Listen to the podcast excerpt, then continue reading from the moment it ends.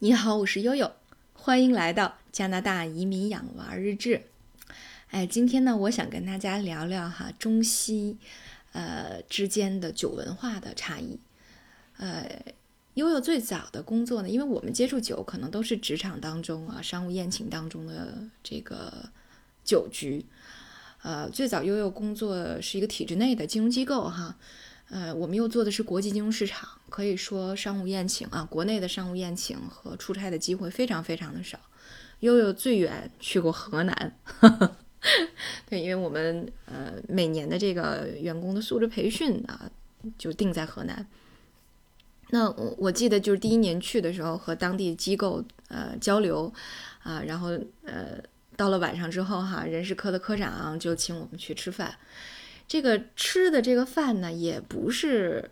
多贵的这种真正的商务宴请的那种酒席啊，规格也没有那么高啊。我记得特别清楚，我们吃的就是开封小吃店啊。所以万万没想到的是啊，呃，带我们去吃个开封小吃也要喝酒，而且呢，不但喝酒，而且每一轮喝酒的时候，哎呦，这位三十出头啊，跟我。可以跟我可能稍微比我年长几岁的这个女科长，都有一套非常完美的、非常顺溜的说辞。说完之后，你这杯酒还不得不喝哦。所以当时我说，哦，原来真是出了京城以后，才能深切的感受到中国的这个酒文化，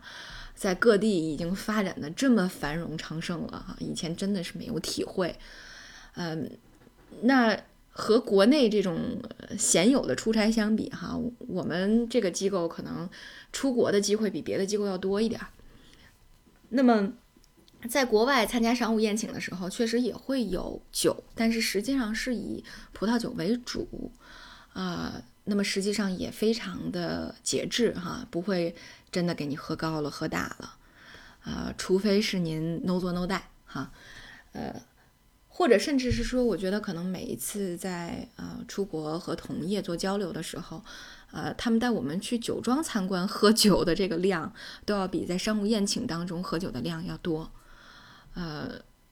所以这是当时我对这个中西酒文化之间，我觉得哦，国外还是很节制的哈，这个度数还是很低的，啊，那么呃，等后来悠悠下海以后呢？呃，这个因为我们股东是茅台，所以我觉得经历了不能言说的非常惨痛的几年的时光哈。呃，同样的情况呢，在大洋身上，呃，也也也是也是同样的哈。那么我记得在差不多一一年、一二年，奥斯卡还小的时候，呃，他当时的工作还比较特殊，然后宴请的机会非常的多，呃，拥有。大概会每年会有那么两三次，在半夜收到他司机的电话，说：“哎，你别着急啊，你联系不上大洋，不要着急啊，啊，我们现在在某某医院输液呢，啊，估计可能要输到凌晨三四点，啊，输完以后我就直接把他送回办公室了，就不回家了啊，我跟你汇报一下，好吧？所以啊，这个酒呢，可以说是悠悠从未在节目当中提起过。”却又非常重要的我们的移民的一个动因啊，因为我们终于要摆脱它了。呃，特别可笑的是，我们在二零一八年十二月到多伦多的时候，八个托运行李箱中有半箱放的是大洋的胃药。当时呢，他的慢性胃炎和胃溃疡已经非常严重了，啊，经常会胃痛，所以他自己就就主动的去求医问药哈，以至于医生勒令他在两年之内是严禁。碰任何浓度的酒精的啊，绝绝对不可以喝酒，啤的也不行。呃，然后呢，中西药差不多要服用半年这样的时间啊，所以我记得当时的那个大的中成药的盒子，我们大概带了二十多盒过去。呃，虽然说这个求医问药还，尤其是这个治疗的过程还是蛮蛮漫长的，但是确实治好了以后。呃，他的生活品质确实得到了提升啊，呃，吃嘛嘛香了啊，所以他也觉得，哎呀，这个加拿大的生活呢还是很轻松的哈，终于不用呃这样喝酒了。确实，呃，到了西方以后，你会发现西方的酒文化呢和他的这种社交模式是紧密联系在一起的。酒其实是也是一种社交方式，但是他社交的方式和我们明显不同。这种不同呢，呃，可以说在二零一三年悠悠在留英之前啊，就已经有过一些铺垫了啊。我记得很清楚啊，当时我们老板啊很少接见我啊，终于在百忙之中接见了我一下，说怎么样，准备好了吗？去英国的准备准这个都做好了吗？啊，我说差不多了啊。他说，哎呀，想想这个英国的很多呃名著里面哈，都有老父亲看着这自己十五六岁的女儿啊，这个。走上社交，就是进入社交圈儿这样的描写。他说：“我看着你啊，心中也涌上了这样的感情，觉得哦哟，这个孩子都三十多岁了才进入社交圈儿。哎，不过话说回来，你知道怎么社交吗？啊，我我老板呢是哈佛大学商学院的 MBA。哎呀，我说好吧，我不知道怎么社交，你教教我呗。他说：哎呀，其实啊，他们的社交特别的无聊。哎，你你一去就知道了。”这一杯啤酒啊，拿着能从下午四点聊到晚上十二点啊，就拿着杯啤酒不停的聊，聊着聊着抿一口，聊着聊着抿一口，啊，这就是人家的酒文化，和咱们这边的喝大酒呢，完全不是一个量级。我觉得你简直就是轻松 hold 住。哦，悠悠说好吧，真想象不出来啊，怎么才能呃这个靠一杯啤酒去打开自己的社交圈呢？啊，到了英国之后，我发现啊，我这老板的所言非虚。呃，我们第一次班里同学聚会的时候啊，是我们呃我导师带我们去的。啊，这个胖子啊，二百多斤的胖子，挺着一个我感觉得有四尺以上的腰围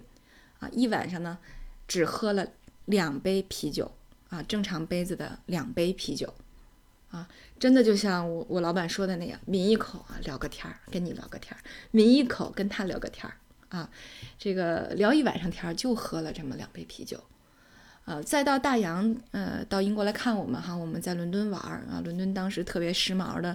呃，有一个区域叫 Covent Garden 考文特花园儿啊，差不多呢就是小商小贩和这个酒吧。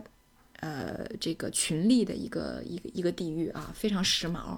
哎，当时我说带你开眼界啊，我们去看一下考文特花园怎么搜索。后来大洋跟他的很多朋友都描绘过那个场景啊，说哎去了之后发现这个酒吧挺有意思的啊，从门门口呢拉警戒线啊，拉了一个这个两人宽的这么一条甬道出来，哎，所有的年轻姑娘和年轻的小伙子就挤在这条甬道上啊，因为当里面坐满了以后。室内坐满了以后，所有人啊就挤在这条甬道上，或者是站在酒吧的窗户台边上啊，因为那儿能放酒杯嘛，